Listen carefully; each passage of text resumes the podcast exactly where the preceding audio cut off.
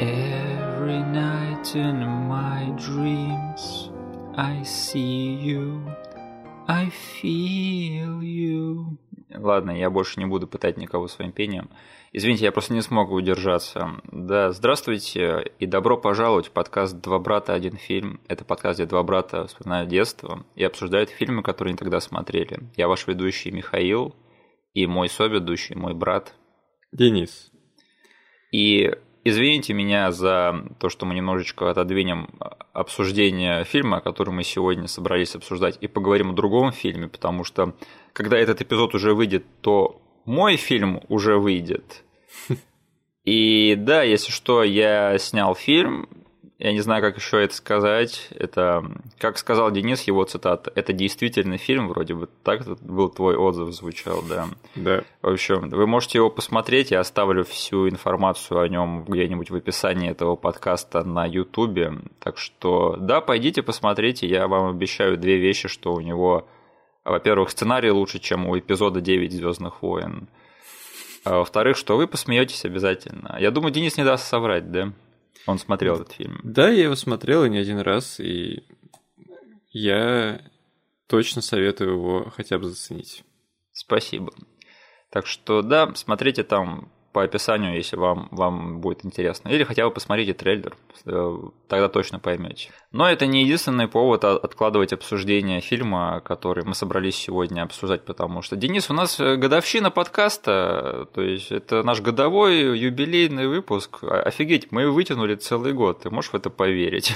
И даже не перегорели, не посрались и не закрылись и даже не исчерпали запас фильмов и даже как бы не близко к этому, потому что фильмов у нас еще записано довольно-таки много, если что. Да. Я веду этот учет, поэтому э, фильмов нам еще хватит на много-много месяцев, по крайней мере, точно. Это единственное, за что я переживал, когда мы начинали всю эту бодягу. Да, слушай, я не могу поверить, уже пролетел год. Год с того раза, когда мы сидели у тебя в квартире и записывали эпизод по Гайверу. Да, не могу поверить, как, как быстро время пролетело. Да? И сейчас оглядываясь, вот смотря там на нашу страницу на Ютубе, я так горжусь вот этой вот библиотекой подкастов по всем этим фильмам, что я такой смотрю, блин, вот это, это прямо наше наследие, если честно. Угу. Я скажу так, что этот э, подкаст и год э, ведения этого подкаста научил меня очень-очень многому. Я подтянул дикцию, я подтянул лексику. Я начал более расслабленно относиться к жизни, потому что этот подкаст стал для меня своеобразной терапией. Мне есть э, что-то куда-то выложить свою душу раз в неделю и поделиться тем, что со мной происходит. Конечно, я очень благодарен всем нашим постоянным слушателям, которые нас поддерживали все это время лайками, комментариями и таким подобным всем. Спасибо вам большое. Да, Денис, ты хочешь рассказать, чему тебя научил этот подкаст и что он для тебя значит? В первую очередь для меня это наконец-таки в моей жизни появился э, определенный кусок недели, когда я могу разговаривать со своим братом и обсуждать что-то. Кстати, да, проводим э, время с семьей наконец-таки толково. Да, потому что до этого подкаста мы все-таки с тобой не так часто что-то могли обсудить. Это, во-первых. Во-вторых, конечно же, теперь есть определенное время в неделе, которое для меня знаменуется тем, что я точно знаю, что кто-то что-то лайкнет, кто-то что-то послушает, кто-то что-то откомментирует. И вот это ожидание фидбэка, оно всегда как-то подстегивает меня продолжать записывать эти подкасты. Да, да. И, конечно же, там ты сказал про дикцию, про лекцию. И я все еще считаю, что э, я сделал пару шагов в сторону улучшения всего этого у себя, и я очень далек ага. от конца этого пути, но я стараюсь, поверьте. А еще Миша очень старается все это вырезать. Я скажу так, что, может быть, сейчас я до сих пор не фонтан, но это все равно в миллион раз лучше того, что было год назад. Да, я там... Ты меня спрашивал, прослушивал ли я наши выпуски. Я прослушиваю выпуски, когда они выходят. Но, боже мой, я боюсь возвращаться на год назад и прослушивать, что было тогда. Я тоже, поэтому я этого не делаю. Я максимум могу слушать наши эпизоды там, ну, месяца там до, до трех вот с, с этого момента. Дальше это какие-то там страшные очень вещи, да, это, это пустоши, Денис, это пустоши. Ты правильно сказал, что мы теперь проводим больше времени вместе, хоть и там дистанционно, но все таки мне кажется, до того, как мы начали вести этот подкаст, я не видел тебя лет 5, наверное, уже. Так что, да, хоть теперь разговариваем время от времени. И я думаю, мы с тобой тоже научились как-то больше слушать друг друга, больше воспринимать э, всерьез мнение друг друга и уважать его, и мириться с чужой точкой зрения тоже. Конечно. Да. Очень полезное качество, я считаю. Не то, что раньше. А, и еще мне интересно, вот до тех пор, пока этот эпизод не выйдет, то есть это где-то будет через две недели, вот смотри, у нас сейчас на канале, я с утра смотрел 95 подписок. Да. И ты знаешь, то, что я очень стремлюсь к тому, чтобы у нас до нашего юбилейного выпуска набралось 100 подписчиков на, на YouTube, по крайней мере. Угу. Вот, как думаешь, получится, нет? У нас, потому что еще два эпизода до этого у нас Джеки Чан и ничего себе поездочка. Да. И я как-то надеюсь, что они все-таки нам э, бустнут подписки. Я очень надеялся на то, что подкаст по Джеки Чану э, даст нам буст по слушателям, да? Да. Но потом я зафакапил всю уже звуковую дорожку, теперь я немножечко побаиваюсь фидбэк. Ну, я думаю, что там на самом деле не все так плохо. Не так хорошо, как, конечно, могло бы быть, но я думаю, что содержание, оно победит. Я тоже надеюсь. Да. Ну а если что, то ничего себе поездочка, она нас точно спасет, потому что я никогда не знаю, какая реакция, какая там, какое внимание привлечет тот или иной выпуск, потому что если бы мне кто-то там месяц назад сказал, что вот нас э, с 70 подписчиков до 95 продвинет фильм американский оборотень в Париже, и что у него там в первые две недели будет 60, почти 70 прослушиваний на Ютубе. Я такой, ребят, вы издеваетесь. Это странный фильм, который мы обсуждаем только для себя. А вот, пожалуйста, это наш самый успешный эпизод за долгое время. Офигеть просто. И да, я думаю, что если к моменту выхода этого эпизода у нас не будет 100 подписчиков и они переизберут Трампа, то мы официально будем жить в самой темной реальности. Потому что до перевыборов, по-моему, два дня еще. И да. да, я прям переживаю за всю э, этих, за всех либеральных своих подписчиков в Твиттере. Точнее, ну, людей, на которых я подписан. Потому что я последние четыре года слушал, как их бомбит по поводу президентства. И я очень хочу, чтобы это закончилось. Окей, тогда переходим к основной рубрике. Э, извините нас за долгое вступление, но было пару поводов. Я, кстати, хотел сказать пару слов про твое вступление к этому подкасту. Знаешь, раз уж у нас теперь открыта более-менее подробная статистика по одной площадке, да, ага. где видно, сколько людей запускают подкасты, сколько из них отваливаются через несколько секунд. Как думаешь, э, этот показатель будет самым большим на этом выпуске из-за твоей песенки в начале? Я думаю, что если этого не будет, то я буду немножечко разочарован. Окей, тогда я думаю, что у нас был повод затянуть с интро, поэтому переходим к основной рубрике нашего подкаста. Мы сегодня будем обсуждать фильм «Титаник», и я считаю, что нет просто лучшего фильма, чем отметить юбилей, годовщину первую, потому что это реально первый, по-моему, по-настоящему престижный фильм, который мы будем обсуждать там не боевики, не комедии, там, не ужастики, а ну, это, по сути, эпическая мелодрама. Так что я думаю, как, как думаешь, нам стоит пытаться сделать этот эпизод дольше, чем сам фильм? Первый объективно хороший фильм на нашем подкасте год спустя. Знаешь, что я помню про фильм «Титаник»? Это был первый фильм, который мне пришлось смотреть из-за хайпа вокруг него. То есть сам по себе он был мне не сильно интересен, потому что, ну, нафига мне было смотреть в детстве эпические мелодрамы, угу. э, исторические причем. Но о нем все так много говорили вокруг, что мне просто стало интересно, пойти и посмотреть, о чем же, черт возьми, они все говорят. И я не пожалел, да. О каком э, годе ты говоришь сейчас, когда это было? Когда ты решил поддаться всеобщему хайпу? Ну, это явно был не год выпуска этого фильма. Вот да. Это скорее было начало 2000-х, э, нулевой или даже первый год, наверное. Mm. А, слушай, у тебя, наверное, более какие-то четкие воспоминания о эре выхода этого фильма и о хайпе вокруг него. Ты можешь поделиться? Да, я просто вот сейчас хочу тебя еще раз на самом деле спросить, как ты в начале нулевых решил и пошел посмотрел этот фильм? Что у меня-то есть история того, как я первый раз посмотрел фильм, и она что-то не мачится с твоей историей. А мы разве не вместе его первый раз смотрели? А, ну просто, окей, ты тогда просто решил для себя, окей, я соглашусь на этот просмотр, а не так, что я пойду и найду этот фильм, да? Не так, я просто знал, э, что у меня такая есть установка, надо как-нибудь посмотреть «Титаник», потому что о нем mm-hmm. все говорят. Ну, в 97-м ни ты, ни я особо э, кином не увлекались, кино, э, потому что видеопроигрыватель у нас появился, если мне не изменяет память, в конце 98-го года. Э, да, наверное. Да, и э, весь хайп, который был вот во время премьеры, и как потом выяснилось, не только в районе премьеры, но и весь год после, угу. э, я просто мимо себя пропустил и э, улавливал только откуда это, из газет.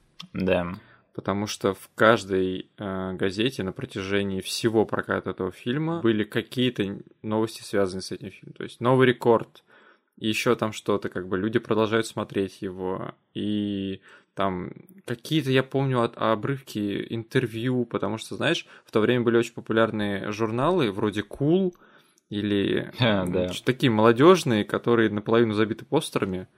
Cool Girl.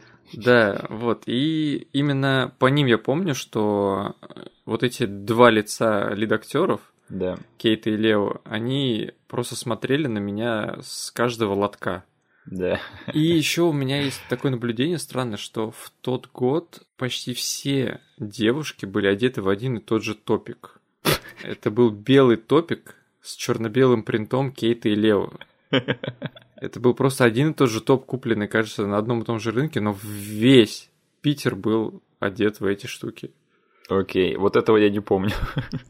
Я, как сейчас помню этот кадр, этот принт, и э, действительно, он очень дешево был сделан, и он mm-hmm. как бы смывался, бледнел очень быстро. И как бы люди продолжали покупать эти, эти топики и носить. Это все, что я помню из того момента, когда этот фильм все смотрели, но не я. Угу потому что, ну, мне тогда было сколько? восемь лет.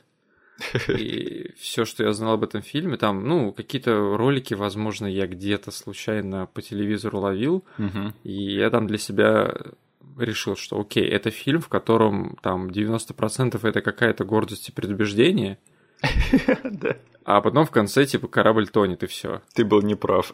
Для меня много-много лет это было так, что там какая-то девичья фигня происходит на протяжении трех часов, а в конце они тонут, и все. Да. И я как бы слышал, что все мое поколение винило Кейт Уинслет в том, что Лео умер. Да, да. Мы еще поговорим про реакцию на этот фильм. Я просто хочу сказать, что мы с тобой, наверное, помним один и тот же просмотр, когда мы посмотрели этот фильм первый раз, да. То есть это было у друзей наших родителей, да. Да. И нас оставили там сидеть с дочкой этих друзей. Да. И у нее в коллекции были фильмы, которые мы не видели.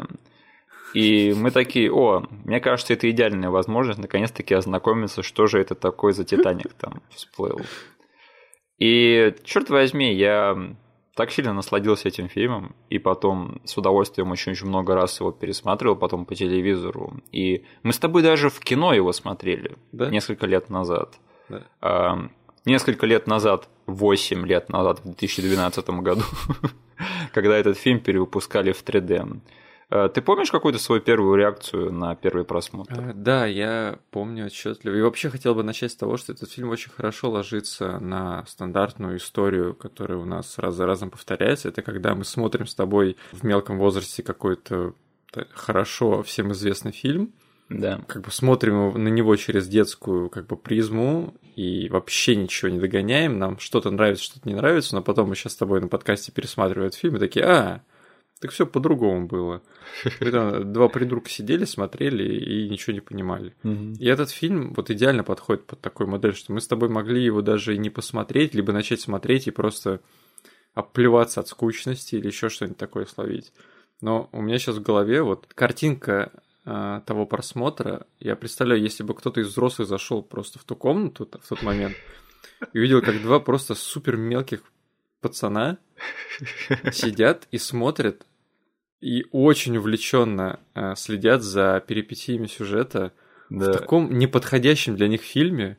Это не потому, что фильм неприличный, да, это потому, что просто фильм какой-то не для нас был тогда. Да, но если человек просто вне контекста зайдет и посмотрит на кадры, на несколько сцен, которые происходят на телевизоре, а потом на наши просто супер увлеченные, супер вовлеченные лица, да. это будет такой диссонанс, мне кажется, но в этом как бы и состоит то, что я и ты, наверное, будем воспевать э, на протяжении всего этого подкаста, как бы эту магию этого фильма.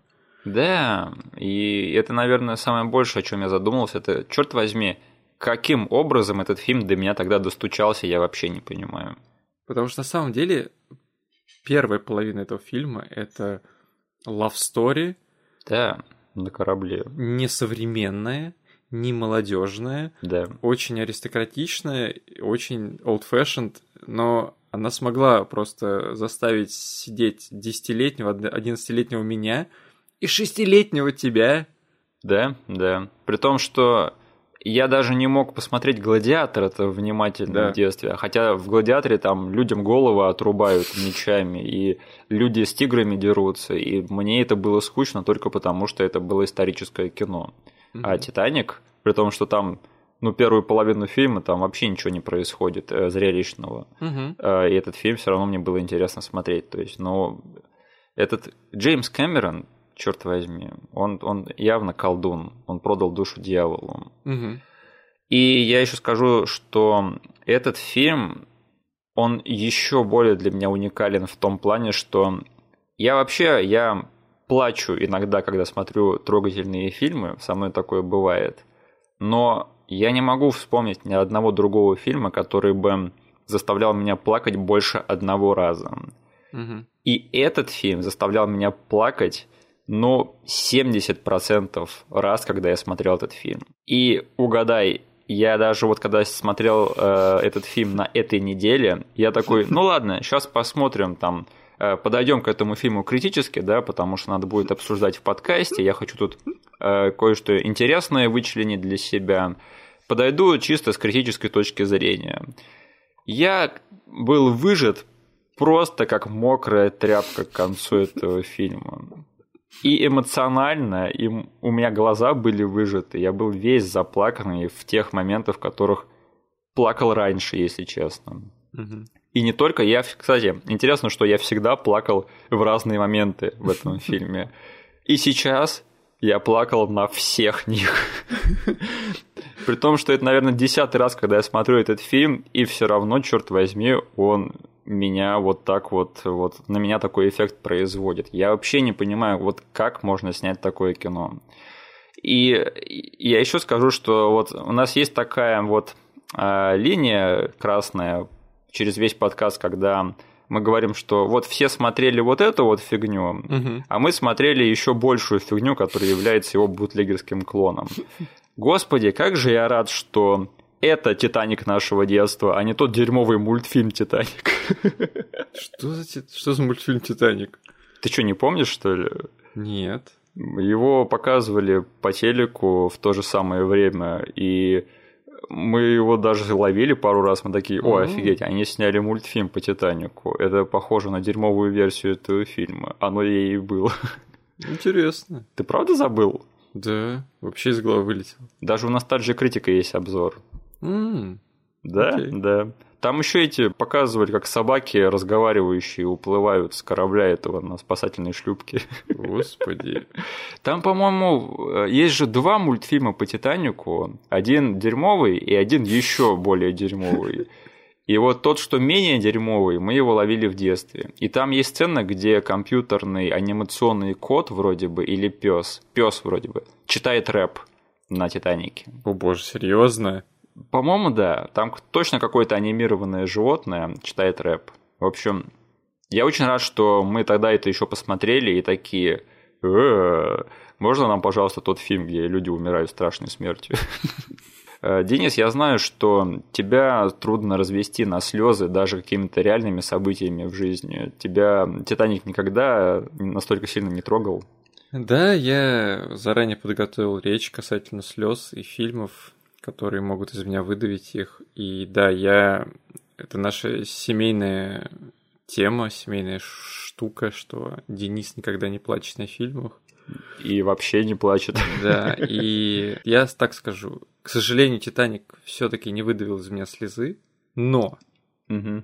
у меня Титаник вызывает самый большой комок в горле Да. из всех фильмов, которые я когда-либо смотрел. То есть это тот фильм, который ближе всех подошел к тому, чтобы выдавить из меня слезу. И, наверное, все-таки для меня это не такой плавный график по другим фильмам, да. Есть другие фильмы, которые я просто смотрю спокойно, Да. и есть просто особняком Титаник, на котором у меня здоровенный комок. Больше ни один из фильмов не может такого же добиться для меня. Поверьте, зная Дениса, даже этот комок в горле, он многого стоит. Как бы есть более тяжелые фильмы, наверное, на свете, но в Титанике просто есть какая-то своя, опять же, магия, о которой мы точно еще поговорим. Мгм. У меня есть еще история насчет того, как я с семьей сейчас смотрел этот фильм. А, А, окей. Они, а, моя дочка и жена посмотрели Титаник два месяца назад где-то без меня. Мгм. А Это был первый просмотр для Алисы. И они обрыдались. Мгм. У, у Насти потом болела голова дня два. Вот, но они были очень рады тому, что они посмотрели его. А, И сейчас, когда Пам-Пам Миша добавляет в календарь наших подкастов этот фильм, Мгм. обе они сказали, мы не будем с тобой смотреть этот фильм. Я запускаю этот фильм, э, готовый смотреть его в гордом одиночестве. И Мгм. тут вокруг меня нарисовываются два человека, которые просто прилипают к экрану, смотрят его вместе со мной. Там, причем Настя вообще с кухни пришла, она занималась чем-то своим. Да. Вот, выключили свет, сели рядом со мной, начали смотреть. Но ровно на половине, это была, это был час 38, когда корабль начал трещать, Да. когда начались эти звуки, когда уже на палубе лежали кусочки льда, Мгм. оба человека просто испарились вокруг меня. На самом деле, если вот так вот посмотреть, да, и реально выключить фильм на этом моменте, то там получится довольно-таки милый полуторачасовой фильм про то, как бабушка вспоминает, как встретила свою первую любовь на корабле. Я просто оглядываюсь, смотрю, у меня дочка сидит за своим столом, уже своими делами занимается. Ага. Просто э, демонстративно отвернувшаяся от э, монитора. Да. Жена уже ушла, на кухню, не хочет дальше ничего смотреть. Вот, и я досматривал всю вторую половину фильма один, и я их не виню в этом. Ну, знаешь, на самом деле надо бы выложить какую-нибудь тролльную версию этого фильма, когда там после любовной сцены просто идут титры, и фильм идет полтора часа. Да. И типа это будет Титаник-версия для слабонервных. Да. Ну, конечно же, за все это надо сказать спасибо одному человеку, которого зовут Джимми Кэмерон. Э, По-моему, у нас с тобой не было раньше возможности признаться в любви этому человеку, Мгм. А мы с тобой его очень сильно любим, Да? потому что он снял все наши любимые фильмы, начиная от «Пираньи 2», от, э, конечно же, «Терминатора», «Чужих», «Терминатора 2», э, этот, «Глубина», или как этот фильм называется? Да? А, глубина, правдивая ложь, Титаник и, конечно же, Аватар, который, я думаю, мы с Денисом до сих пор защищаем как хорошее кино, хотя сейчас популярный этот фильм не очень считать хорошим кино, да. Да. И мы ждем его сиквел, мы обязательно его посмотрим в IMAX. еще хотел добавить фильм, а, который, конечно, я довольно поздно посмотрел, но я все еще благодарен за него. Это не глубина, а бездна. Бездна, извините. называется. Да, это все-таки не тот фильм, который я посмотрел, когда там был хайп хайповый этого фильма, да. Да. Но я все-таки со временем вернулся и увидел там вот его маниакальную любовь в тот момент ко всему, что скрыто вот под океаном на дне. Йоу, «Бездна» — это отличный фильм. Я тоже Да. посмотрел его довольно-таки поздно, но это вот истинный фильм Джеймса Кэмерона. Угу. И Майкл Биен там отжег. Да, я был очень удивлен тому, что уже там по прошествии многих лет, когда я начал уже шерстить интернет, Да, я увидел типичный Кэмероновский каст в этом фильме. да, да. Но в детстве я все это мимо глаз пропустил, ну потому что, блин, Майкл Бьен там играет, ну, не себя, я бы сказал. Ну, он играет хорошо. Да, и у него он отлично справляется. И его роль в этом фильме дает абсолютно другой контекст сцене из фильма «Скала», где его э, застреливают люди Эда Харриса, да. Да, да. Я готов поспорить, ты об этом раньше не задумывался. Не задумывался, да. Да? Так, в общем, Джеймс Кэмерон – это один из наших любимых режиссеров и человек, которого мы дико уважаем. И у него есть одно интересное хобби – он любит нырять. Он любит нырять так далеко и так глубоко, как только можно, подальше от людей. Потому что, э, Денис, ты не считаешь, что Джеймс Кэмерон это такой Дэниел Плейнвью из э, фильма «Нефть» Голливуда, который настолько могущественный и богатый и всего добившийся, что все, чего ему хочется, это просто свалить подальше от людей и снимать свои фильмы а, просто вдалеке от цивилизации. У меня э, похожие мысли возникли вот сейчас, когда я смотрел «Титаник», и просто, ну, Да. вспоминал и думал о Кэмероне, о том, что он сейчас пилит свой долгострой, Да. который, э, ну, не дешевый, Да. в который там люди, ну, включились в производство, и у них там, не знаю, здоровенный отрезок их жизни будет посвящен этому фильму. Да. Я смотрю на то, что сейчас происходит как бы с бизнесом э, кинотеатральным. Да. Грустные мысли все равно возникают в голове, что к тому моменту, как Джим выпустит свой вот этот вот опус, индустрия может еще не до конца оправиться, потому что черт знает, куда все это приведет. И я думаю, блин, мне кажется, Джиму будет по большей части плевать, потому что сейчас, занимаясь производством этого фильма, он, кажется, занимается тем, что ему нравится больше всего. Да. То есть он вот занят сейчас делом всей своей жизни, а не там, не, не, не потом посмотреть на итоговые циферки, на графики, не этого он ждет. Мне кажется, он сейчас как раз-таки проживает лучшие моменты своей жизни. Да, какая разница, что вот этот вот долгострой, который они пилят уже больше 10 лет, люди, скорее всего, посмотрят у себя на мобильниках, да, с Netflix. Конечно, он э, сгорит от этого всего, но вот в данный момент, мне кажется, он испытывает то, ради чего он и живет. Окей, э, как думаешь, Аватар 2 спасет кинотеатры через года два? Я, бы, я поэтому и начал думать об этом, потому что сейчас же как-то, э, ну, все идет к тому, что что-то с этим бизнесом произойдет. Да, Такие гиганты, как Дисней, начали уже все в полную смотреть на сторону стриминга. да. И мне кажется, если не Джим, то кто? Ну, это будет идеально, да, потому что все очень сильно сомневаются в том, что Аватар 2 вообще будет успешный и зачем они его снимают. Но последние два фильма Кэмерона, они были такими большими событиями в плане бокс-офиса. Да? И это будет, опять же, его вот чистая вот магия Кэмерона, если именно «Аватар 2» придет и спасет кинотеатры через два года. Но я прямо хочу, чтобы это произошло. Я прямо хочу, чтобы сейчас индустрия настолько просела, чтобы вот эта история случилась, если честно. И, в общем, наш э, парень Джим, он любил нырять не только глубоко, но он любил нырять глубоко к Титанику. И он несколько раз туда плавал, плавал там вокруг Титаника, внутри него, а потом поднимался оттуда, снимал с себя этот, как они называются, акваланг, да? Акваланг? Да. Да. Он снимал акваланг и рыдал от того, какой эмоциональный катарсис он испытывал, смотря на обломки потонувшего Титаника. И это его так сильно трогало, что он решил снять, конечно же, фильм про это. И если ты человек, который снял «Терминатора 2», то ты можешь снять фильм про что угодно за любые деньги. Собственно, таким образом и появился «Титаник», но, конечно, там было все не так просто, потому что у этого фильма довольно-таки была трудная история создания, что и понятно, да, учитывая там масштаб э, этого фильма и насколько хорошо он сейчас сохранился, как хорошо до сих пор выглядит. Кэмерон в итоге вложил свои собственные деньги в производство частично. Судя по тому, что творилось на площадке и о историях с нее, это был именно тот фильм, который превратил Джеймса Кэмерона в того Кэмерона, которого все знают сейчас. То есть он стал таким намного более жестким и намного более таким бескомпромиссным режиссером. О нем люди говорили, что он очень жестко руководил площадкой.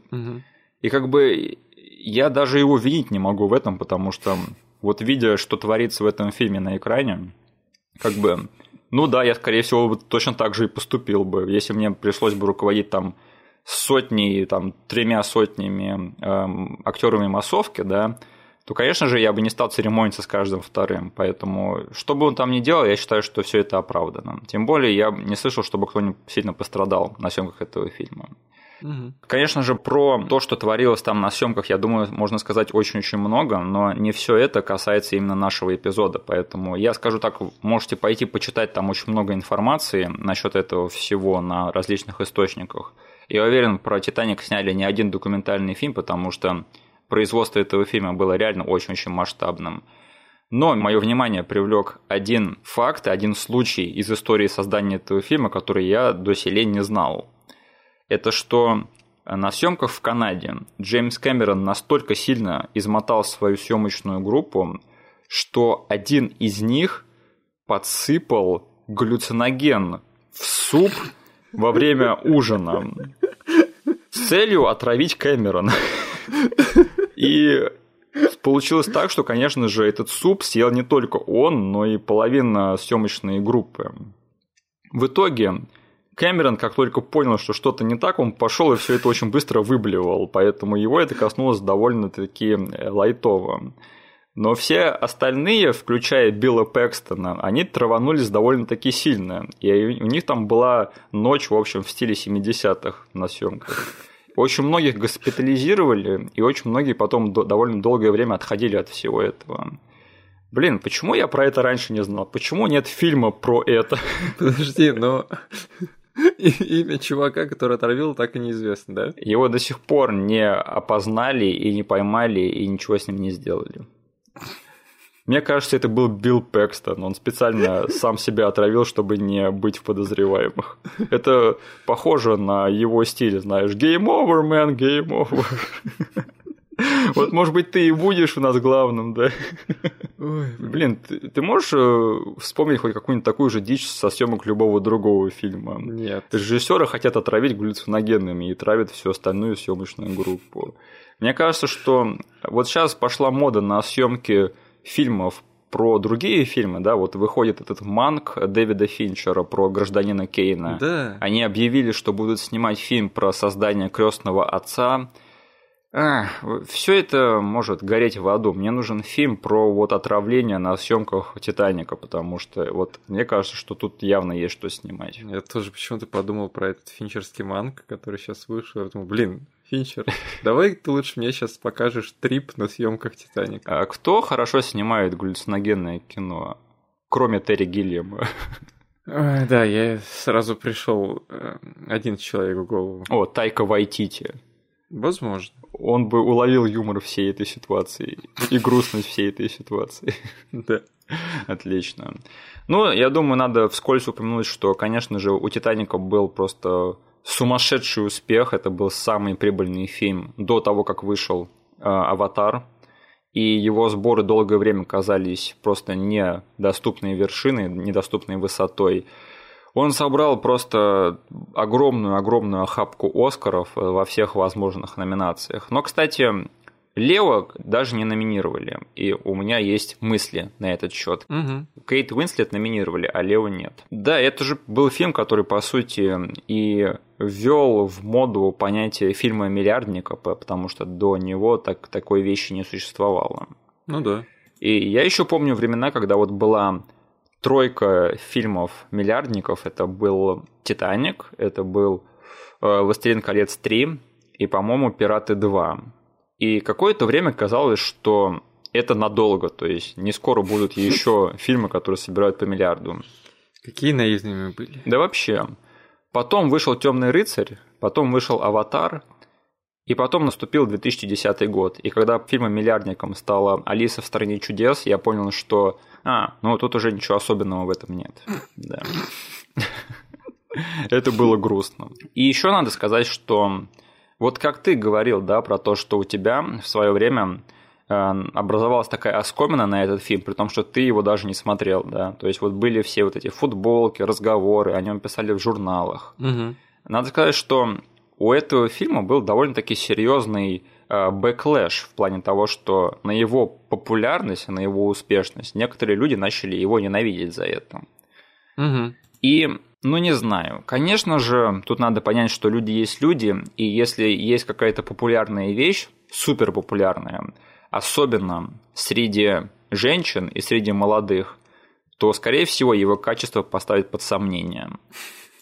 Но, смотря на «Титаник», мне просто кажется это таким, как нелепостью, то, что есть люди намного более серьезные в плане критики, которые могли поставить под сомнение такого фильма, как «Титаник». Например, понятно, почему ставили под сомнение э, такие вещи, как «Сумерки» или «50 оттенков серого». Угу. Но «Титаник», мне кажется, что его качество, оно просто несомненно. То есть понятно, что не существует фильмов, которые бы нравились всем на свете подряд. Угу. Но рационально критиковать такой фильм я вообще не могу посмотреть на это с такой стороны, потому что мне кажется, что, опять же, достоинства этого фильма, они слишком как-то несомненные. Это довольно интересное явление, да, когда у чего-то дико популярного появляется определенная группа критиков, которые критикуют просто из-за того, что эта штука популярна. То есть такой не знаю, явление просто из природы человеческой, что ли, из природы психики человека. Да. Просто потому, что всем нравится, блин, я не хочу быть как все. Я должен находить вот эти какие-то недостатки, раздувать их. Угу. Некоторые фильмы заслуживают этого. Да, да. Э, ты там несколько из них упомянул. Не то, что заслуживают, это можно обсуждать их недостатки в разрезе такой критики. То есть, потому что история нам показала не раз, что действительно в какой-то мере объективно плохие фильмы, все-таки бывает, э, они могут достучаться до определенных уголков души, определенной части публики, она готова заносить деньги раз за разом. Да. Но не, я тоже тут с тобой на одной волне. Я считаю, что Титаник, как бы, ну, это такая нерушимая вещь, угу. которую, не знаю, вот в таком ключе критиковать, я считаю, ну, просто нельзя. Просто я еще считаю, что когда фильм находит такую бешеную популярность, такую славу, то люди начинают от него ждать ну чего-то, что прямо изменит их жизнь, да, угу. что он расскажет им что-то об этом мире, чего они раньше не знали. И ты смотришь этот фильм, и это мелодрама, которая оборачивается фильмом катастрофой. Угу. И, и все. Но этот фильм не пытается быть чем-то большим. То есть вот он себе ставит цель я буду мелодрамой, я буду фильмом катастрофой. И он выполняет обе эти функции просто на 150% отлично. Да. Поэтому тут уж скорее, наверное, надо сказать, что это ожидание людей от этого фильма, того, что этот фильм сейчас им расскажет и что он им скажет. Угу. И когда они этого не находят и понимают, что перед ними просто достойное кино, то они говорят, что для фильма, который настолько популярен, этого недостаточно. Да, я могу представить людей, которые действительно вот им в уши э, лили и лили э, про то, что Титаник это лучший фильм, Да. Титаник собрал кучу денег, ты должен это посмотреть, должен посмотреть, он садится. И как ты сказал, действительно, он ждет какого-то вот э, life change ивента, да? Да, да. И я очень легко себе могу представить, как такой человек в конце просто говорит, «Ха?» Ну, это было, типа, это все было окей, да, нормальный фильм, чего вы все так, чего вы раздули? Но потом начинаешь задумываться, а какие еще фильмы есть настолько же компетентно сделанные, Да. которые сами себя осознали, что они из себя представляют, что они хотят рассказать публике, и делают это настолько вот просто по нотам, по учебнику, и, не знаю, с чистыми намерениями, что ли. Да. Не, не пытаясь там казаться чем-то другим, да, да- нет таких фильмов, блин. Они, ну, скорее всего, я что-то сейчас упускаю, но их чертовски мало. Да, особенно сейчас. Да. Ох, в общем, мы не понимаем вот этот вот backlash по поводу Титаника, и мне кажется, что сейчас люди наконец-таки начинают как-то уже вот эта волна, которая, ну, backlash а, которая случилась при его выходе, и какое-то время все таки продолжалась, да, угу. мне кажется, что сейчас этот э, «Титаник» наконец-таки начинают просто несомненно признавать как однозначную классику. Угу. Хотя это вообще странно и, по-моему, безумно, что мы вообще обсуждаем как бы принятие этого фильма, потому что, господи, это ж «Титаник», господи. Но э, я думаю, что все фильмы, вообще независимо от их статуса, надо переоткрывать для себя, потому что, опять же, очень-очень много фильмов, например, я считал для себя какими-то прямо неприступными э, монументами, например, того же Фореста Гампа, да. Угу. И я скажу, что Форест Гамп это довольно-таки переоцененное кино, на мой личный взгляд. Но, опять же, как бы, я думаю, что некоторые люди, услышав это, скажут, типа, чувак, да ты поехал головой, Форест Гамп – это фильм, который изменил мою жизнь. И я как бы это понимаю, потому что когда-то этот фильм изменил мою жизнь. Угу. Но как бы вот я пересмотрел «Титаник» и пересмотрел Фореста Гампа. Одна из этих вещей для меня сохранилась лучше, чем другая. Угу. Может быть, это субъективно, а может быть и нет. Сейчас мы, наверное, попытаемся объяснить наше мнение настолько объективно, насколько мы вообще можем. Угу. Итак, а, значит, «Титаник» – это фильм про чувака, который ищет а, медальон в океане. А сейчас мы переходим к финальной рубрике нашего подкаста. Ты должен был сказать ищет и не находит. Да, да. В общем, грубо говоря, Титаник это такая женская фантазия, да, потому что мы вот пару недель назад с тобой обсуждали Ворона, и Ворон это хороший фильм, но это мужская фантазия вообще. Да. Именно поэтому этот фильм настолько популярен, потому что каждый мужик мечтает о том, чтобы его девушку замочили, и он стал неуязвимым хреном, который пойдет и покарает всех, кто ее убил э, в гриме, вот так вот, и под рок-музыку, да, и у него, чтобы на плече сидел какой-нибудь sidekick, и желательно, чтобы он не говорил и не юморил, да, и чтобы шел дождь. Да. А женская фантазия – это, в общем, встретить э, настоящую любовь, которая она будет практически с первого взгляда. Ты встречаешь Лео Ди Каприо на круизном лайнере, шикарном, роскошном. И вы влюбляетесь настолько просто бесспорно, безоговорочно и вообще без всяких тормозов, что э, вы готовы даже к такой серьезной проверке вашей любви, несмотря на то, что она длится всего пару дней, как одна из самых страшных катастроф в истории человечества. Угу. У меня сразу вопрос, Денис, ты какую версию смотрел в подготовке к этому эпизоду? Э, нормальную или долгую? Стандартную, которая чуть-чуть больше трех часов. А есть еще на 3.50 версия, если да. я ничего не путаю. Угу. Я тоже смотрел обычную театральную версию, потому что, извините, у меня не так много времени в моей как бы повседневной жизни, чтобы я мог смотреть фильмы по 4 часа но этот фильм сейчас произвел на меня такое впечатление, что у меня все-таки появилось такое желание как-нибудь все-таки выкроить под это дело время. И я скажу так, что, господи, я вспомнил, что Титаник, вот этот просмотр, он напомнил мне, что Титаник это один из моих самых любимых фильмов. И, господи, я сейчас вспомнил, насколько сильно я его обожаю. То есть вот эти вот три угу. часа, они просто пролетают. Это в легкую один из самых моих любимых трехчасовых фильмов. Я даже немножко пожалел, что я не стал смотреть четырехчасовую версию, потому что, если честно, я мог еще этот фильм посмотреть. И да, наверное, странно будет говорить, что я скучаю по таким фильмам, потому что «Титаник» — это фильм как бы единственный в своем роде. Но, черт возьми, как же жаль, что таких фильмов больше нет. Потому что вот я вообще не могу сейчас в легкую вспомнить любой другой эпический исторический романс, любовную историю, который бы меня тронул настолько сильно. То есть вот что там каким-нибудь там унесенных ветром, да, я к ним остался равнодушен. И ни один другой фильм меня особо не привлек в этом плане. Может быть, ты что-нибудь вспомнишь, нет? Нет, я тебе говорю, я большую часть своей жизни все фильмы называл гордостью и предубеждением в таком стиле.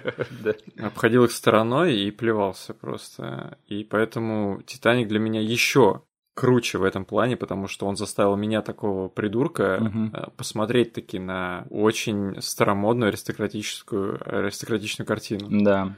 А, как думаешь, вот а, может ли быть секрет того, почему этот фильм до нас достучался, это потому что у этого фильма есть современная обертка? Я уточню, что современная обертка в плане вот этого вот подсюжета про Билла Пэкстона, который ищет э, медальон mm-hmm. в океане. Я вообще... Как-то, я хотел сказать, что для меня было большим сюрпризом, когда я первый раз сел смотреть этот фильм, тогда в детстве, да? Да. И мне начали показывать э, подводные приспособления всякие, да? Да. Какие-то мужики э, сидят на русском э, корабле ищут какую-то фигню в Титанике, раз... распиливают сейф. Я вообще не понял, что я смотрю. Я думал, меня пранканули. Да. Похоже на какую-то документалку. И как только началась вот часть, которую Роуз начала рассказывать, для меня этот фильм на самом деле вот включился. Для меня единственная причина, почему эта обертка существует, угу. это то, что мне приятно думать об этом фильме как о рассказе столетней женщины о том, как она это все запомнила. Угу.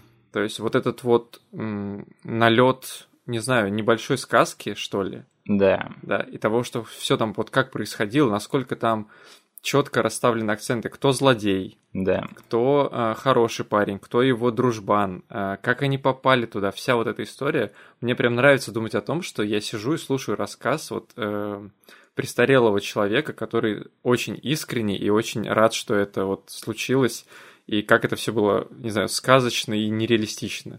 Блин, знаешь, если посмотреть на вот то, что происходит в э, титанической части этого фильма, скажем так, как на именно рассказ вот этой вот пожилой дамы, угу. то я скажу так, у этой пожилой дамы просто сумасшедшие скиллы по поводу рассказывания там масштабных эпических экшн-сцен, потому что то, что творится во второй половине этого фильма, Блин, вот бы моя бабушка рассказывала мне такие истории, если честно.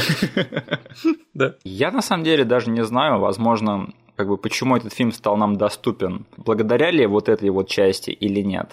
Но я скажу так, что я почему-то постоянно забываю про то, что в этом фильме есть еще вот эта вот часть фильма, да. где там люди сидят в наше время и ищут э, этот не медальон, я его называю медальон. Как он называется? Алмаз, бриллиант. Ожер... Ожерелье? Ожерелье, извините. Нет, ну, наверное, да. Мне кажется, ну, ожерелье. Я на всю жизнь просто запомнил, я называю эту штуку типа «Сердце океана». «Сердце океана», спасибо. И каждый раз, когда я начинаю этот фильм смотреть, я такой, ах да, тут же еще будет вот эта вот тема, где этот Билл Пэкстон будет играть Джеймса Кэмерона, да, который ищет «Титаник». Да. Это настолько вот э, ты видишь, что вот он себя отождествляет с этим персонажем, и Билл Пэкстон даже немножечко сам похож на Джеймса Кэмерона в этом фильме. Он также одевается, также немножечко с прической похожей. Э, посмотрите там на Кэмерона тех времен, мне кажется, тут, тут все довольно-таки очевидно. А, там, если рассуждать, нужна ли этому фильму вот эта вот обертка с начала и с конца, я тут для себя на всю жизнь, наверное, решил давным-давно, что она нужна, просто потому что в наличии есть там парочку сцен, которые были бы невозможны без этой обертки. Например, ну вот самый последний пролет по Титанику, когда она поднимается к Лео, стоящему часов. Да. Вот у этой сцены такой вес, благодаря тому, что вот э, женщина легла в постель, э, закрыла глаза и вот это себе представила. Но согласись, без современных сцен у этой бы сцены не было бы такого веса. Конечно. Нет, для меня, наверное, вопрос, стоило ли вводить вот эту вот сюжетную линию в фильм или нет, он для меня был закрыт на том моменте, когда Роуз рассказала им про то, как э, Джек нарисовал ее портрет, угу. и потом там просто идеальный кадр с их реакцией, когда они такие сидят все завороженные и слушают ее. Да. Я на всю жизнь запомнил этот момент, и он такой какой-то лайтовый, юморной и просто великолепный момент. Он безумно милый еще и искренне, потому что нам до этого показывали всю эту команду, да. безумно скептически относящуюся к тому, что они притащили к себе столетнюю бабушку на вертолете да. со своим барахлом, разместили ее в одной из кают и будут слушать в надежде, что они найдут хоть какие-то ключики к тому, где искать это сердце океана. Да. Каюта набита мужланами всякими, да? И они сейчас такими лицами сидят. И там в середине фильма просто вставляют кадр, где они завороженно слушают рассказ этой бабушки. Да. И такие, ну так а чё? Чё дальше-то? Я даже в детстве поржал над этим моментом, такой, блин, это прикольно. Да. Да. Кстати, ты знаешь, да, что вот актриса, которая играет пожилую Роуз, э, Глория Стюарт, что она дожила до 100 лет. Mm-hmm. Да, то есть ей в том году, когда ее не стало, должно было исполниться 101, как ее героиня в фильме, Угу. но она не дожила пару месяцев буквально. Так что вот это странно, да, то есть жизнь повторяет э, фикцию. Да. Я скажу так, что, наверное, для меня вот этот вот нарративный девайс в плане рассказа пожилой дамы, он для меня не сработал только в одном моменте. Мгм. И я не знаю, были ли у тебя такие же впечатления или нет. Вот ты сможешь понять, о каком моменте я сейчас говорю? Сейчас сходу так, наверное, нет. Окей, там есть э, момент в первом акте, когда Роуз сидит на ужине со своими там Ага. семьей и с э, женихом. Угу. И пожилая Роуз за нее говорит а, закадровым голосом. Да. Я себя чувствовал ужасно, я себя чувствовал плохо, я себя чувствовал так, как будто бы я в ловушке. И сразу же нас переключают на то, как она бежит по палубе, чтобы сброситься с корабля. Угу. То есть я вот тут не увидел, чтобы мне визуально показали, как она сидит там и переживает, и почему она уже бежит по палубе бросаться. Угу. И они использовали вот этот вот нарративный девайс, чтобы это сказать мне закадровым голосом. На этом моменте я стал нервничать, потому что я такой... Тут что, такого много будет, да, где мне рассказывают фильм закадровым голосом, потому что я такое не люблю. И в конце концов оказалось, что это был единственный такой момент во всем этом фильме, за что я благодарен. Мгм. И по сути для меня это не сильно подпортило впечатление от просмотра. У тебя были такие вопросы к этому моменту, или я докапываюсь уже? Ровно те же вопросы, но хорошо, что мы сейчас это с тобой обсудили, потому что я это... ну, То есть у меня был такой внутренний как-то внутреннее отторжение к этому моменту на самом деле. Да. И я для себя там не стал в, этот момент, в этом моменте задумываться, почему я так почувствовал. Я просто дальше начал наслаждаться фильмом. Ты как бы чуть глубже копнул, и сейчас для меня объяснил, почему на самом деле. То есть, по-хорошему, нам должны были в рамках этой сцены без закадрового голоса просто, ну, вот тем, что происходит за этим ужином, показать, насколько ее тошнит от всего, что тут творится. Да. И подвести именно действиями вокруг нее к тому, что она потом побежит и бросится. А они, ну, счетырили, грубо говоря, показали сначала лицо персонажа, сидящего за столом, Да. потом прочитали одну реплику за кадром, и она бежит. Действительно, тут э, формула там идеального киношного повествования была нарушена. И именно поэтому я и почувствовал какое-то отторжение внутреннее в этом моменте. Спасибо, что объяснил мне. Пожалуйста, но я так подумал, блин, может быть, тут есть что-то в удаленных сценах или в расширенной версии, но насколько я нашел и попытался найти что-то, я ничего не нашел. Поэтому это все-таки, наверное, небольшой косяк фильма есть. Мгм. Надеюсь, нам кто-нибудь что-нибудь объяснит, возможно. Если у кого-нибудь есть там с женской точки зрения какие-нибудь комментарии, я бы тоже хотел это послушать, мне было бы интересно. Поэтому, да, момент, конечно, сомнительный. Но я скажу, что это единственный момент во всем этом фильме, где они злоупотребляют вот этим нарративным девайсом. И Мгм. за это я хочу сказать им большое-большое спасибо. Прям подмывает э, иногда использовать закадровый голос, который все объяснит нашему зрителю. Да, И некоторые фильмы это делают даже без наличия какой-то сюжетной подоплеки. Там персонаж может не рассказывать историю изначально в фильме, да. но режиссер это понимает, или там продюсеры. Это, это такой девайс, который легко сделать даже на постпродакшене. То есть для чего пот- потом еще раз привлекают актеров и говорят, слушайте, вот этот вот момент, кажется, будет непонятен нашей публике. Ты можешь там пару фразочек зачитать, мы тебе еще немного бабла дадим. Блин, знаешь, какой фильм для меня был просто похоронен закадровым голосом? А, Подожди, э, я, возможно, не угадаю твой пример, Мгм. но я точно знаю, что один современный фильм был бы в 30 раз лучше без закадрового голоса, который легко убирается, и он, скорее всего, был и добавлен на постпродакшене. Это фильм с Брэдом Питтом недавно выходил про космос. А, да-да-да-да, было такое. Я там запомнил, что закадровый голос был вставлен именно вот таким продюсерским жестом, Да. и он для меня работал идеально, если просто приглушить все, что Брэд Питт зачитывает на заднем плане. Я тоже помню, у меня были такие впечатления. Но вот тот фильм, он хотя бы сам по себе нормальный. Да. Но я помню, что я вот недавно пересматривал один фильм, пересматривал, а не смотрел в первый раз. И этот фильм для меня просто не сработал, потому что там настолько сильно злоупотребляли закадровым нарративом. Это фильм «Элитный отряд», помнишь? А, да. И я еще такой смотрел, думал, блин, почему мне весь этот фильм рассказывает закадровый голос? И потом я читаю такое. Изначально в этом фильме должен был быть другой главный герой, но они на монтаже поняли, что вот этот вот персонаж намного более интересный, и поэтому они перемонтировали этот фильм, чтобы вот этот вот персонаж был главным героем, и добавили все за кадровым голосом. Постпродакшн. Я такой, я больше не могу смотреть этот фильм, потому что он для меня просто не работает вот таким образом. Угу.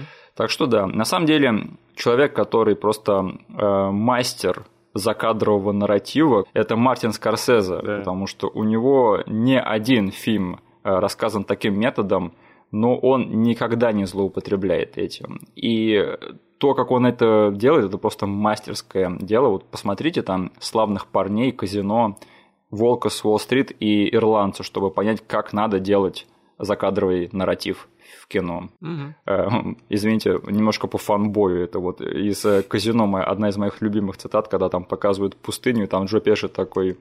«Э, блин, в пустыне, когда ты ездишь закапывать туда тела, надо копать ямы заранее, потому что их надо копать же минут 45, да. Вдруг поедет машина придется копать еще ямы. Да. И это просто рассказано на фоне э, красивой пустыни перед Лас-Вегасом. Вот, пожалуйста. Эх, э, да, единственный режиссер лучше, чем Джеймс Кэмерон, это, наверное, только Мартин Скорсезе. Хотя ты, ты, наверное, не согласишься. Я еще пообсуждал бы этот момент, но просто потому, что я не такой эм, как-то Эстет. Подкованный фанбой и эстет, да. Понятно, понятно. Эх, а вот бы славные парни были бы фильмом нашего детства. Это был бы самый наш долгий выпуск. Да. Угу. Так, а, значит, Титаник это фильм с двумя половинами, которые очень-очень а, четко очерчены. И я скажу так, что Титаник это, на мой взгляд, один из лучших, если не самый лучший образчик фильма, который смещает тон на полпути к своему хронометражу.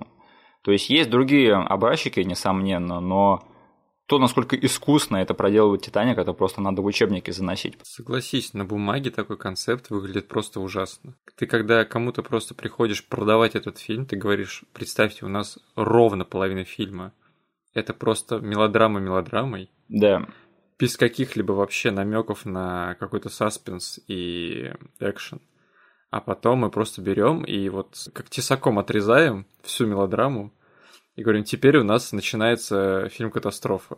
Я очень рад, что мы решили про это поговорить, потому что я тоже про это думал. На самом деле, я считаю, что именно так-то фильмы «Катастрофы» и надо делать. Это, я имею в виду, потом, когда ты смотришь сам «Титаник», ты думаешь, что все остальные фильмы «Катастрофы» такой отстой, потому что не делают этого. Да. Но вот до самого Титаника сама эта концепция на бумаге выглядит дико, ну вот не по учебнику, что ли. Ну, вот звучит она просто неправдоподобно. Э, ты кому-то говоришь, что у тебя один фильм один, а одна половина фильма это один фильм, другая половина другой, и сразу же у человека такая как-то гримаса на лице будет скрючена, как чувак, что за бред? Ты должен это все мастерски замиксовать в коктейль и сетапить вещи заранее и все такое. Да то, как делают все другие фильмы катастрофы, и в чем они просто... Я не могу их просто смотреть уже после Титаника. Да, да. Просто я бы, на самом деле, если бы, скажем, мне доверили снимать, точнее, написать, по крайней мере, фильм 2012, да, Блин, помнишь фильм 2012? Помнишь, когда мы все боялись, что сдохнем в 2012? Да.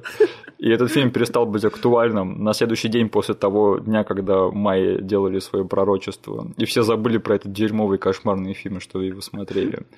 Но если бы я писал такой фильм, то я бы, конечно же, первый час сделал так, что мы бы просто знакомились с персонажами. Но это я, и я бы делал это, осознавая, что я настрою очень сильно против часть аудитории, которая будет смотреть этот фильм. А, но в чем уникальность Титаника? Почему я думаю, что очень многие зрители мейнстримные прощают ему это? Это потому, что мы с самого начала знаем, что этот корабль затонет. Угу.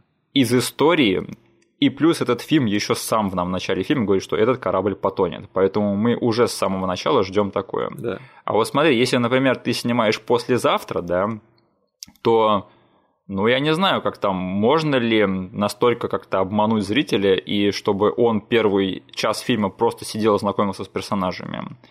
Но тут уж хз, как бы. Если персонажи будут хорошими, то на, на, можно надеяться на лучшее.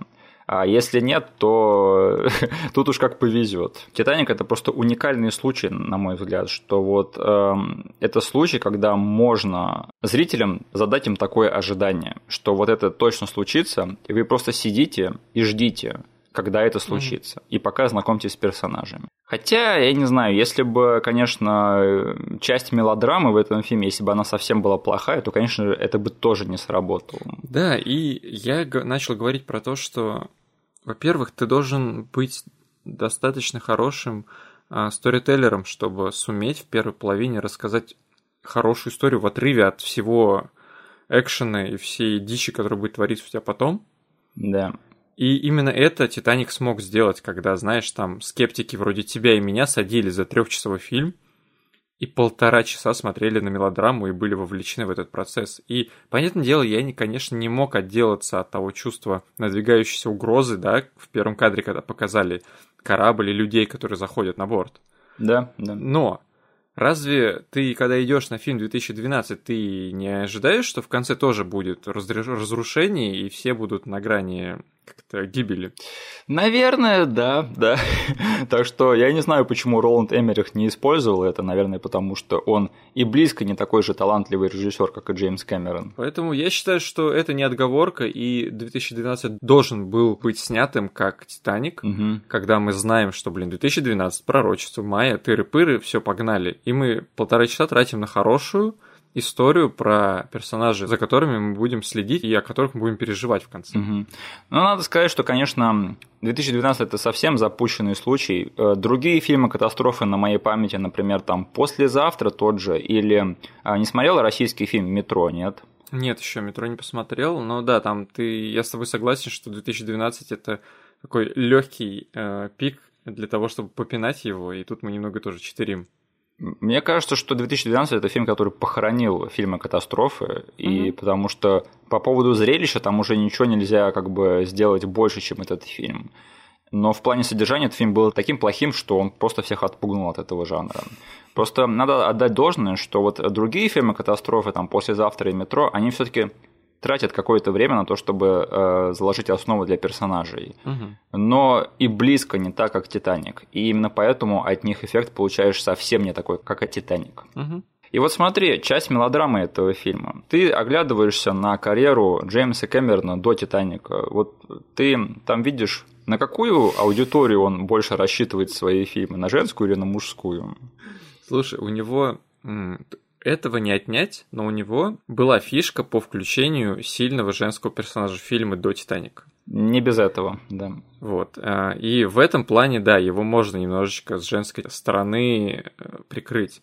Но Терминатор, Чужие, это да. явно не ориентированы на женскую половину э, фильма. Да. Тут, конечно же, он был экшен мужиком. Да, да. И тот факт, что у него настолько хорошо получилось прописать любовную линию и хорошо ее осуществить, это на самом деле достижение очень большое. И очень большая его заслуга режиссерская. Каждый раз я смотрю этот фильм и вспоминаю заново, насколько хорошая экранная пара получилась из этих двух ребят.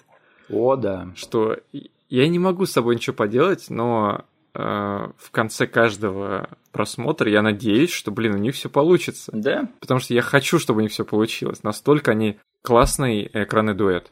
Сейчас о них поговорим, но я просто хотел еще затронуть эту тему, что, по-моему, Джеймс Кэмерон, он мастер смешивать две целевые аудитории, разделенные по гендерам, потому что, угу. опять же, вот все его фильмы, они как будто бы сняты для одной части аудитории, но туда прокрадывается кое-что и для другой. И именно поэтому, мне кажется, его фильмы настолько успешные. Как бы чужие, вроде бы фильм про военных мужиков. На самом деле фильм там, про материнство, да. Да, я вот тоже хотел сказать, что это показательный пример, на котором можно действительно вот как на уроке на каком-то рассказать по слагаемым, что смотрите, у нас тут аллюзия на Вьетнам, да. но главный персонаж у нас будет э, рассказан через призму матери и того, что она не на своем месте, потеряла связь со своим, со своим прошлым и со своей семьей. Да. И вот как бы находит девочку, которая олицетворяет ее как бы дочь. Да. И дает пендаля другой матери чужой. И по сути такие же вещи были в Терминаторе, Терминаторе 2. Э, Бездна это вообще фильм про развод, да. Это этот, э, брачная история на глубине очень низкой и с инопланетянами. Вот. Терминатор мы вообще в семье называем подачей моей жены. Это лучшая life story вообще ever. Потому что это life story, которая первая начала и показала, наверное, ну, я не знаю, наверное, так ее никто не переплюнул. Да. Я, конечно, много не смотрел фильмов, но это life story, которая играет с путешествием во времени.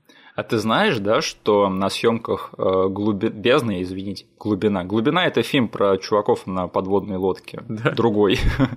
Нет, ты знаешь, что на бездне он работал со своей женой Гейл Энн Хёрст, которые они на тот момент уже были разведены. Вот смотри, Терминатор – это фильм про зарождение любовной истории. Да. И они тоже работали там с Гейл Хёрд над этим фильмом. Да, наш продюсер была. Да. «Чужие» – это фильм про материнство, угу. а «Бездна» – это фильм про развод. Да. Вот это вот просто целый круговорот жизни, да, запечатленный в трех фильмах. Что актуально для, для создателя, да. то и находит отражение в его произведениях. Попробуй тут разобраться тогда дальше, как к этому циклу жизни можно прилепить Терминатора 2, Правдивую ложь и Титаник, и Аватар. О чем вообще, что говорит Аватар о Джеймсе Кэмероне как о человеке? Блин, жду не дождусь его биографической книжки. Нет, это явно нам с тобой не по зубам, это надо, чтобы какой-нибудь видеоэссеист с Ютуба, да, которых мы смотрим, вот это для них точно тема. Да. Итак, э, по поводу любовной линии в этом фильме. Я скажу так, что она архетипичная, то есть она почти что штампованная, то есть это сюжет, который мы видели просто миллион раз. Это бедный мальчик, богатая девочка, и им приходится искать э, общий язык друг с другом, потому что они так сильно друг другу нравятся, и со всеми вытекающими последствиями. По-моему, даже через пару лет после Титаника вышел фильм Мулан Руш, да, угу. в котором была точно такая же любовная линия. И еще очень важный момент этой любовной линии, этого архетипа, что у девочки всегда есть очень-очень злой, богатый парень, которому очень не нравится, что эта богатая девочка общается с каким-то бомжом. Да. И несмотря на всю штампованность этой сюжетной линии, черт возьми, ты вообще об этом забываешь благодаря вот этим вот двум, Кейт и Лео. Да. Если и есть какая-то пара в истории кино, которая заслужила все лавры за свою химию, то это эти двое они слишком хорошо смотрятся друг с другом, черт возьми. Я вообще забываю почему-то постоянно, что этот фильм-то довольно-таки феминистский, на самом деле, феминистический, угу. потому что э, главная героиня тут вообще без всяких вопросов это Роуз. Она отличный, очень хорошо раскрытый и э, трехсторонний персонаж. Трехмерный. Трехмерный, извините. Ее арка, она на самом деле довольно-таки как-то такая трогательная, такая жизненная в том плане, что mm-hmm. это женщина, которая благодаря вот этому вот травматическому experience у находит в себе какую-то новую тягу к жизни и открывает себе что-то что ранее для нее было недоступно. И потом мы же видим, что благодаря тому, чему научил ее Джек, какую жизнь она в итоге пожила интересную, да. Да. Но это прям все так хорошо продумано и очень-очень трогательно. Угу. Для меня почему еще эта история на бумаге очень штампованная и стандартная работает? Потому что мелочи все-таки Кэмерону удались, и они довольно нестандартные. Для меня всегда была, был одним из highlight ов этого фильма. Я э, очень ценю, что Кэмерон сделал это нестандартно. Это сцена, где Джека приглашают на обед с богатеями. Да, да. И это стандартный момент, где нужно свалиться в банальность и показать, э, что его там не принимают, его оттуда выкидывают, он расстраивается, понимает, что он босяк на всю жизнь, и ему не место среди всего этого дела. Но, господи, как же он хорошо держится в обществе этих чванливых чуваков. Слушай, да, он там не потерялся, да, он, да, там даже есть момент, когда он кидает эту зажигалку Кэллу, это вообще супер. Он сидит и, блин, учит жизни этих поросшим мхом аристократов. И некоторые из них даже такие, типа, да, да, ты прав, да, чувак. они надо. поднимают тост вместе с ним, и ты сидишь, вот, та сцена, которая просто тебе за километр кричала о своей банальности, говорила, сейчас будет сцена, где тебе будет стыдно за Джека. Да. Она берет и просто все разворачивает на 180, и ты сидишь и понимаешь, вау, это было действительно круто, запоминаешься. Я рад, что Кэмерон именно вот такие штуки вытворяет в этом фильме. Блин, единственное, чего мне не хватило в этой сцене, это мне бы хотелось, чтобы сам Кэл тоже бы начал оценивать по достоинству вот этого вот персонажа, чтобы он немножечко проникся к нему уважением. Не, он слишком злой. Ну, вот это, по сути, вторая моя большая критика этого фильма, что Злодей тут, конечно, получился не очень глубокий. То есть Билли Зейн без вопросов хорош, и как бы Билли Зейн очень недооцененный актер, угу. но, конечно, злодей тут получился, ну, вообще какой-то картонный, если честно. Ой, я знаю, ты любитель женских перспектив, да? Да. Я да. могу тебе дать одну женскую перспективу насчет этого злодея. Так. Он получился просто потрясающий. Ну в каком смысле потрясающе? Потрясающе злым или потрясающим персонажем раскрытым, потому что вот со вторым я не соглашусь. Mm. Но именно как злой чувак, наверное, тут есть а, какая-то весомость. Просто вот опять же от такого сюжета, от такой хорошо исполненной любовной линии, я ожидаю немножечко большего в плане злодея, если честно. Угу. Ну, я, я тут с тобой согласен, потому что я наверное, никогда не смогу посмотреть на эту историю там вот как Настя, да? Да. Потому что ей этот злодей действительно открылся чуть более с выгодной стороны. Она, не знаю, увидела в нем побольше реалистичности, что ли. Они заигрывают с этим, знаешь, постоянно, но они никогда не идут на полную в плане того, чтобы раскрыть его нормально. Возможно, да. То есть там даже есть, есть момент, когда он видит, что там девочка плачет во время э, крушения корабля. Я такой, блин, может быть, он сейчас возьмет и искренне ее спасет, да, пожалеет ее.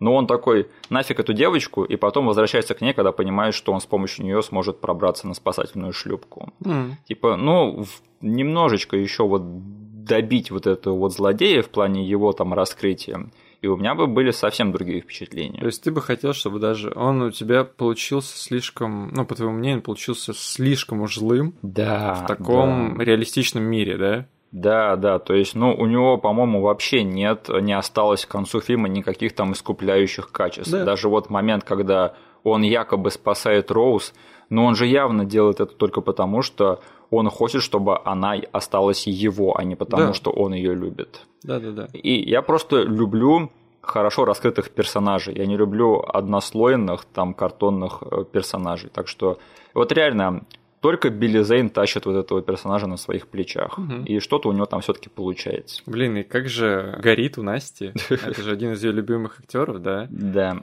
И она вот сегодня сказала, что, блин, чувак, ты снялся в «Титанике», ты сыграл такую офигенную роль. Почему ты потом пропал отовсюду? Ну слушай, Билли Зейн один из величайших актеров э, Б класса в истории, на мой взгляд. Да. Он без работы точно не остался. Да, и мы как раз недавно этого фантома вспоминали, и Настя вину свалила все на этот фильм.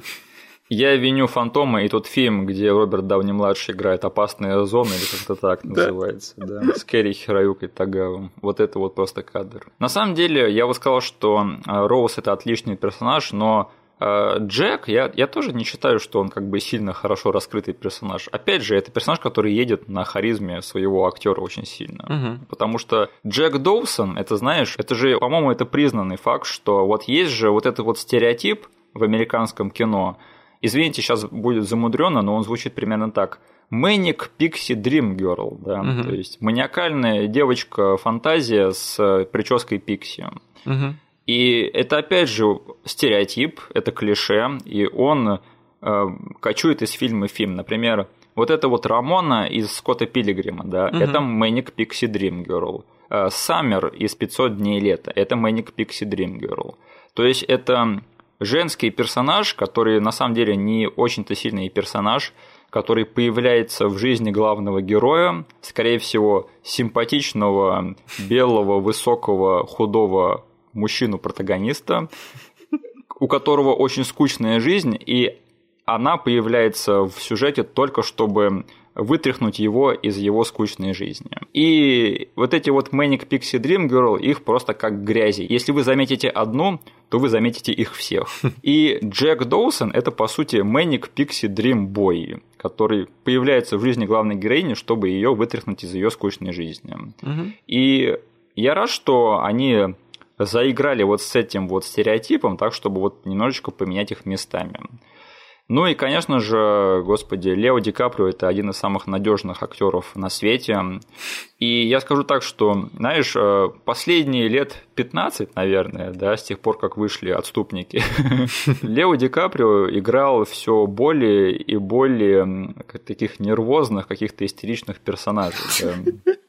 До такой степени, когда ты уже начинаешь переживать за его благополучие как актера и как э, человека в реальной жизни.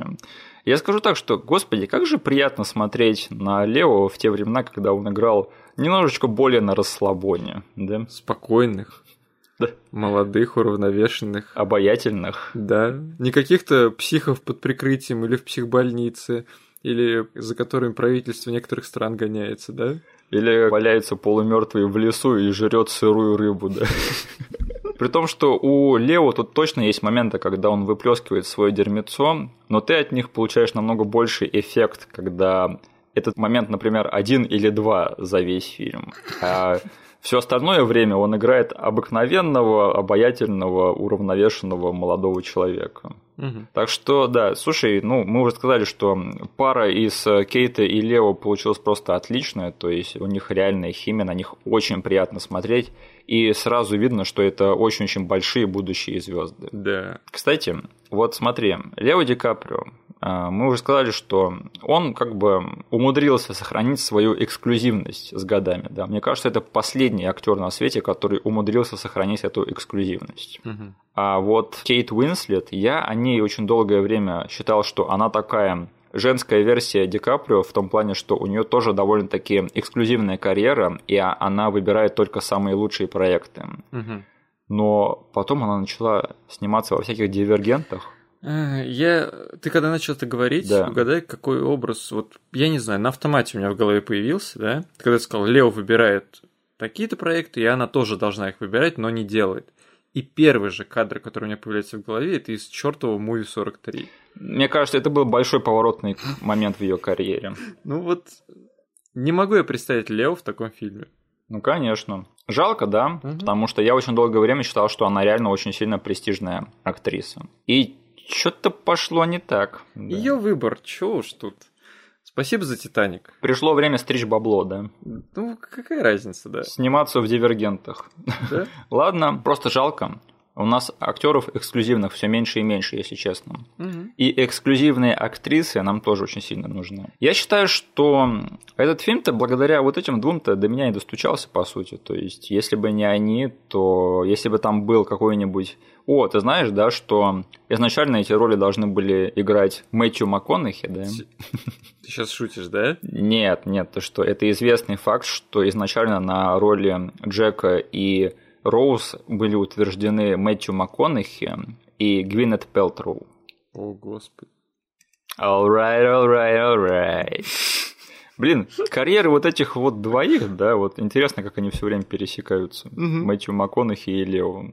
Да? В общем, я не знаю, был ли этот фильм для меня бы таким и воспроизводил бы он этот же эффект, если бы не вот эти вот двое в этом фильме. Нет, тот, кто решил взять этих двоих на роли, он, он грубо говоря, ответственен за 90% тех денег, которые в бокс-офисе у этого фильма. О, да.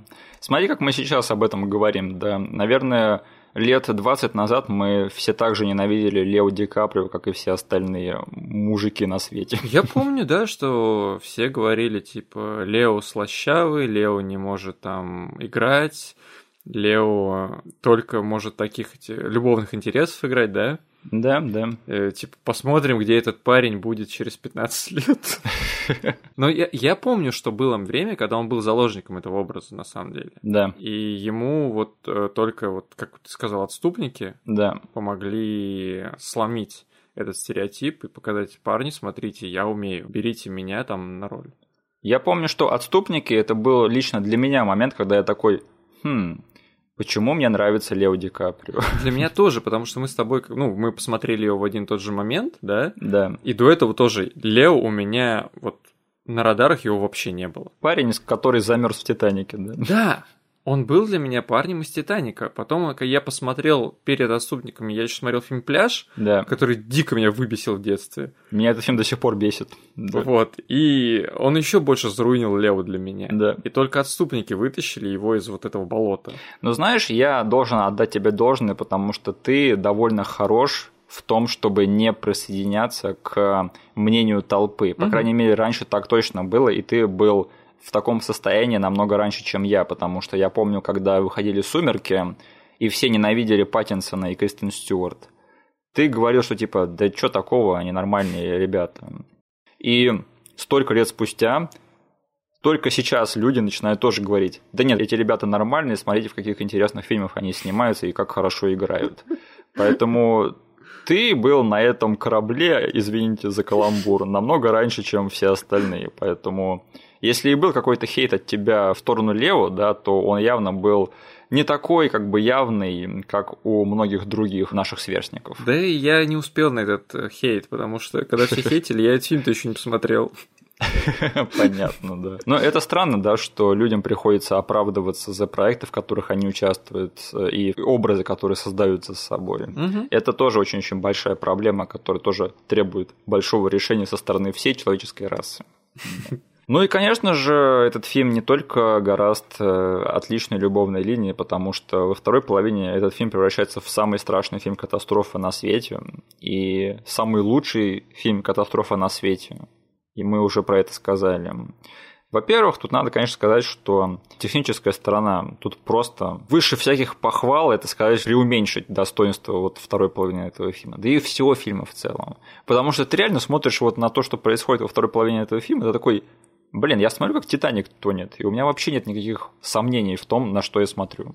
Мгм. Режиссура тут просто на высшем уровне. Если вам интересно, что такое хорошая режиссура, посмотрите «Титаник», потому что хорошая режиссура – это то, как мало в фильме лишних кадров. И в «Титанике» нет ни одного лишнего кадра, особенно во второй его половине. Что безумно, учитывая то, сколько всего, блин, происходит во второй половине этого фильма. Мгм.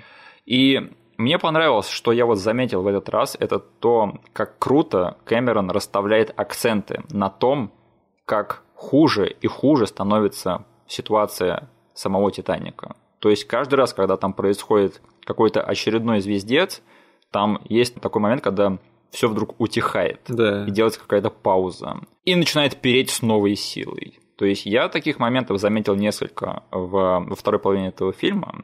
И странно, что я этого раньше не замечал. И да, черт возьми, мы говорили про чужих. Э, В паре мест Титаник даже в фильм ужасов превращается. Я помню, как меня в детстве пугали вот эти вот пустые коридоры, затопленные водой, и как все это было стрёмно. Я сейчас вот хотел поговорить насчет того, что действительно в один момент для меня этот фильм превратился в настоящий хоррор.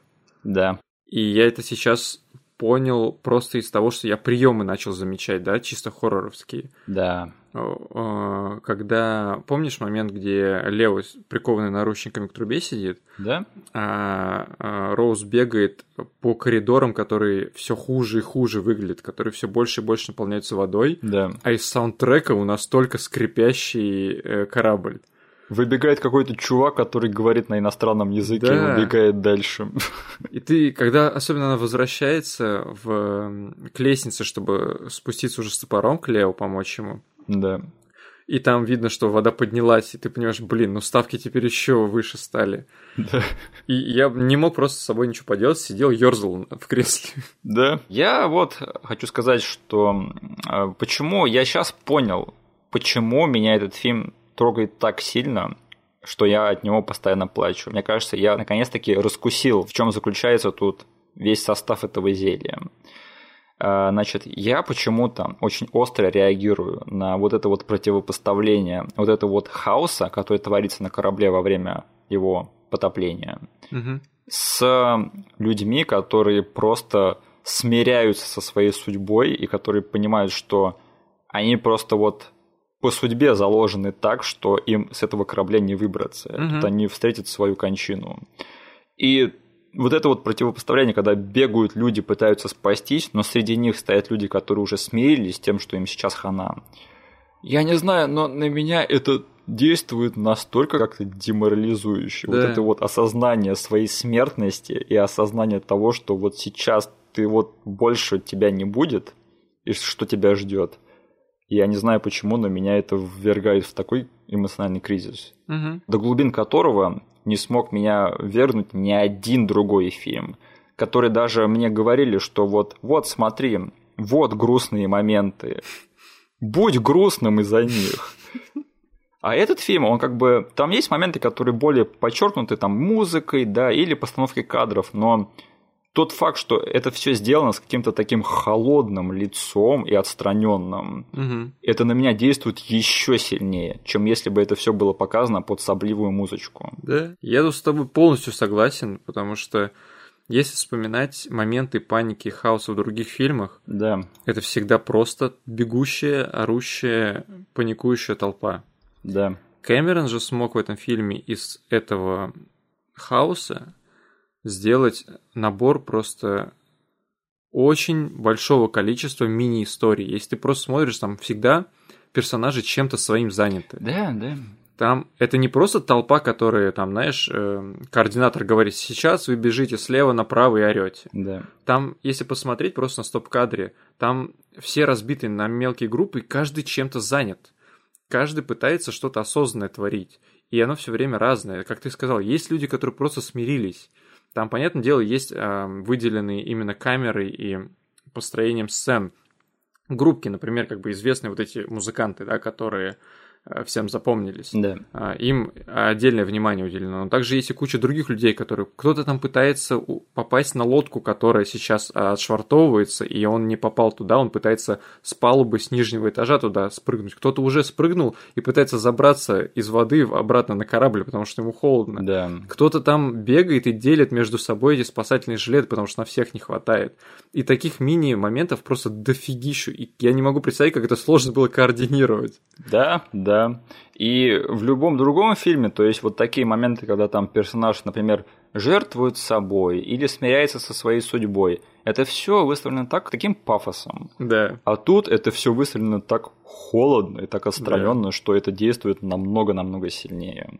И ты сказал очень правильную вещь, которую я тоже для себя выделил за этот просмотр. Это что Джеймс Кэмерон – это мастер сетапить мини-арки, Мгм. которые ты даже не видишь, что они случатся. Потому что я знаю, что в его других фильмах тоже такие моменты есть, но тут он использовал эту свою способность просто на полную, потому что там вот даже вот каждый второй там второстепенный, третьестепенный актер, он, у него как-то вот интересно поворачивается судьба у его персонажа в этом фильме.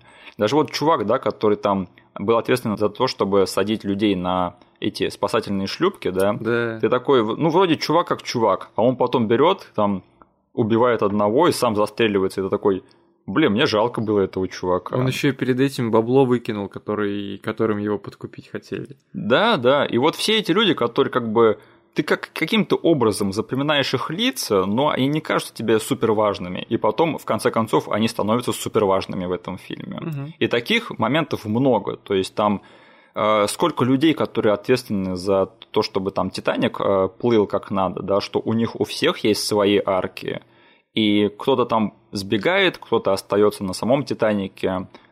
Опять же, ты не думаешь, что все это настолько сильно выстрелит во второй части этого фильма, но оно все выстреливает. Да. И, пожалуйста, именно поэтому в этом фильме ты получаешь от него такой гормональный всплеск. Да. Просто на борту этого судна дофигища народу было. Да, А мы за эти три часа, сейчас, которые кажутся супер коротким временем, да, мы знаем, что есть люди, которые трудятся на нижних э, уровнях, они типа ответственны за то, чтобы забрасывать уголь, чтобы работало все.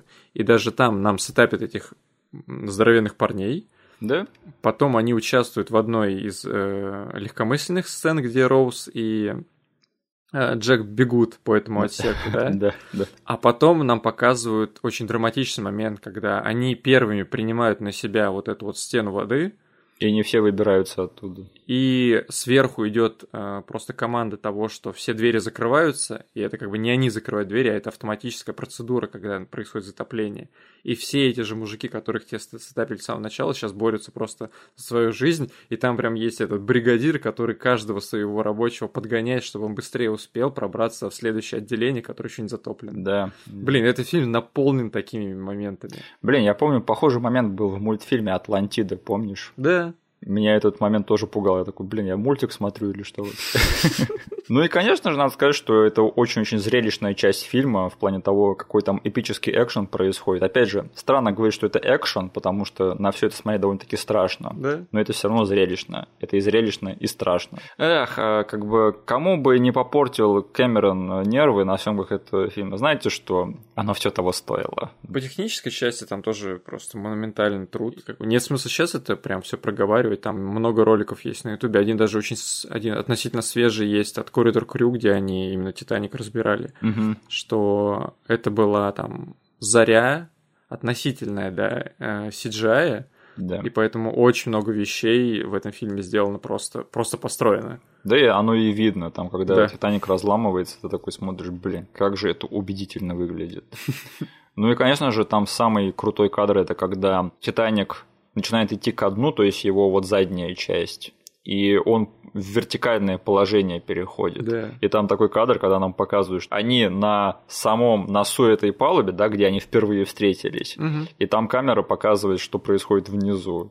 Э, О, это очень-очень круто сделано. Мгм. Итак, а, Денис, ты знал, да, что у Титаника есть альтернативная концовка?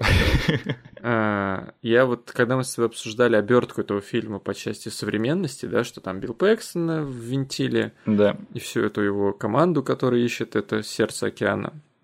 В один момент своей жизни я начал четко помнить, что в этом фильме есть эта обертка. Да. И не забывать ее только потому, что я в тот момент посмотрел альтернативную концовку Титаника, Да. которая впечаталась у меня просто в мозг, и я ее теперь никогда не забуду. И она как бы, ну, там в этой концовке участвуют все эти персонажи из современного мира, да. Мгм. И Я, я все, Билл Пэкстон, он никогда из этого фильма не улетучится, потому что я иногда даже ловлю себя на мысли, что я эту кон- концовку иногда могу случайно принять за актуальную. Не-не-не, такого не могло случиться. Значит, э, в оригинальной концовке нам раскрывается судьба э, сердца океана, потому что оказывается, что он все это время был у Роуз, и она как бы наконец-таки на самом самом закате своей жизни может отпустить все, что с ней случилось э, на Титанике. Мгм. И она выбрасывает в тайне ото всех сердце океана обратно в океан. А в этой альтернативной концовке у нее не получается скрыть то, что она собирается выкинуть. Сердце океана в океан.